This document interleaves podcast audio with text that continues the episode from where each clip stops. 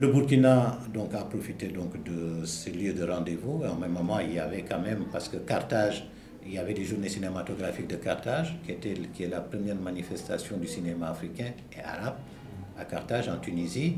euh, créée par Tahar Sheria. Et ensuite, il y a eu Saint-Ben qui a donné un coup de pouce à la création, euh, avec d'autres bien sûr, du festival panafricain de, de Ouagadougou. Dès l'instant où il y avait le rendez-vous, euh, il y a eu aussi la création de la FEPACI, la Fédération panafricaine des cinéastes, la FEPACI qui regroupait des cinéastes où le Sénégal a joué quand même un rôle très actif euh, parce que tout simplement Dakar était la capitale de l'Afrique de l'Ouest, Dakar a bénéficié quand même des, infrastructures par rapport aux autres pays. Je vous ai dit que les actualités sénégalaises aussi, ensuite il y a eu les actualités sénégalo-maliennes. donc il y avait là des cinéastes, il y avait aussi toute la machinerie qui était à, Dakar. Et à, la FEPACI a demandé quand même à l'Union, à l'UOMA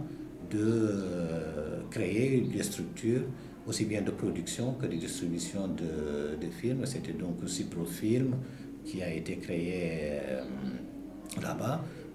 au Burkina. Donc il y avait deux structures comme ça, panafricaines ou pan-régionales, qui s'occupaient du, du cinéma et qui avait donc en charge d'aider les réalisateurs et c'est pour ça que donc